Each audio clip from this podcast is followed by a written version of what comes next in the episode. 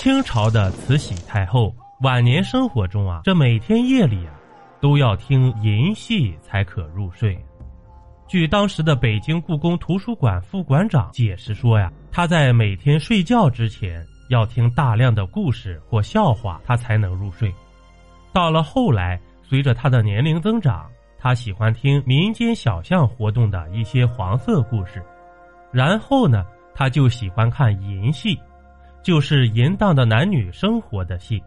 这说明他的渴求是很正常的。慈禧的情史。一直为人津津乐道，从皇帝、大臣到太监，都曾与慈禧的情事沾上边更为吸引人眼球的是啊，一份英文写成的史料披露，慈禧太后与小她五十岁的英国男子埃德蒙·拜克豪斯大搞跨国恋情，但拜克豪斯最爱的人并不是慈禧，而是大太监李莲英。这慈禧啊，是因为好奇而加入这些男人的性爱多批。对于此说，史学家表示有可能，但没有记录。于是有人说，从皇帝到朝廷大臣到宫中太监，慈禧都不放过呀。这话呢，并非虚言。在慈禧的一生中，和不少人都有过情史，除了丈夫咸丰皇帝易主外。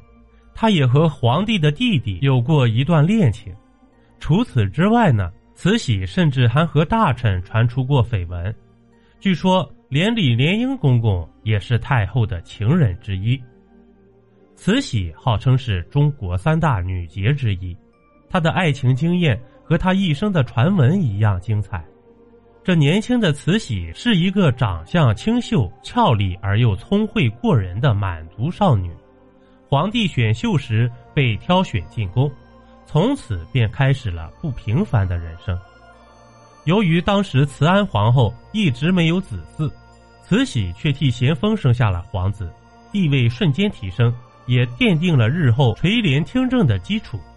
这慈安皇后突然亡故后，母凭子贵，生了同治的慈禧，在紫禁城呼风唤雨，因为早在慈禧进宫之前。就和恭亲王有过一段恋情，所以甚至有人质疑同治是他们瞒着咸丰而生的私生子。也有传闻说，在戊戌政变中立下大功的荣禄才是慈禧太后的真正情人。他总是能在紧要关头出对策，深得慈禧信赖。两人越走越近，绯闻呢也在宫中不胫而走。对于慈禧和李莲英之间的关系。在民间也有说法，慈禧对李莲英的依赖大大超过太后和奴才之间的关系。清朝近三百年的历史，朝政掌握在慈禧手里就有近六分之一的时间，就是因为慈禧懂得如何操控政治权位。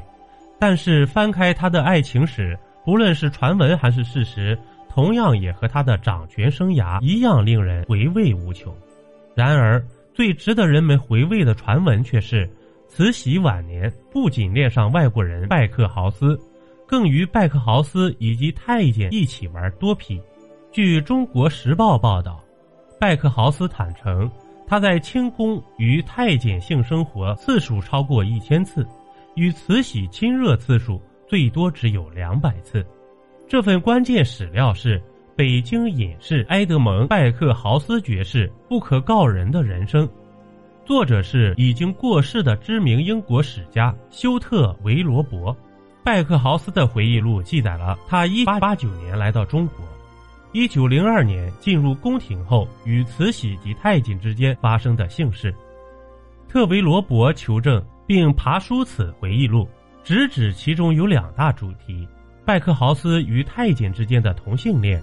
以及对慈禧太后献殷勤，在北京隐士一书中，所谓的北京隐士指的就是拜克豪斯，但他自己在回忆录里不否认自己更像隐士。特维罗伯也有同感，认为拜克豪斯回忆录的主旨就是性。特罗维伯指出，拜克豪斯最常写到的部分是太监，而非慈禧，在大内太监中。拜克豪斯又独中大太监李莲英，拜克豪斯毫不隐晦他与太监间的同性恋行为。慈禧看到后，兴趣大发，指示李莲英安排性玩乐让他参与。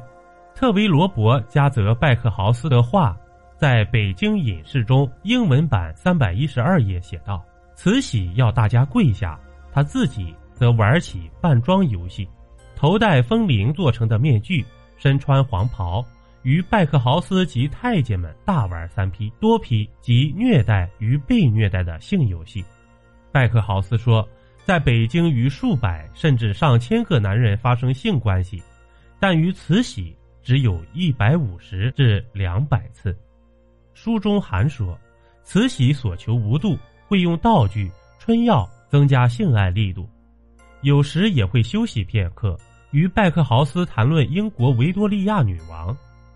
但特维罗伯参考数十份其他数据，甚至比对李莲英的日记，认为拜克豪斯入宫时十分自信，自己是万人瞩目的焦点。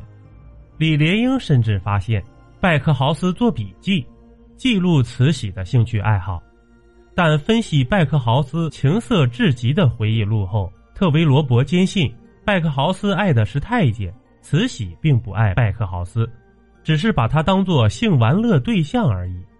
慈禧不但和英国男子拜克豪斯有段相差五十多岁的姐弟恋，甚至两人还和其他太监一起玩三 P 性游戏，更有所谓道具春药助兴之说。对此呢，才有了咱们节目开头的那一段话：慈禧二十六岁成了寡妇，接下来的日子里，她不甘寂寞，感情生活还是十分精彩的。有人认为，有关慈禧的一些情人的一些事情，自然就有一些野史，就有些记录。比如说，饭馆的小伙计啊，唱戏的戏子啊，长得很漂亮的，还包括荣禄啊，还包括这位爱德蒙·拜克豪斯，这些都是传闻。慈禧少年丧父，中年丧夫，晚年丧子。这位掌控清朝皇权近五十年的皇太后的百年身后，留下了种种风流韵事。订阅关注不迷路，中国历史趣闻录。感谢收听，下集更精彩，咱们下集不见不散。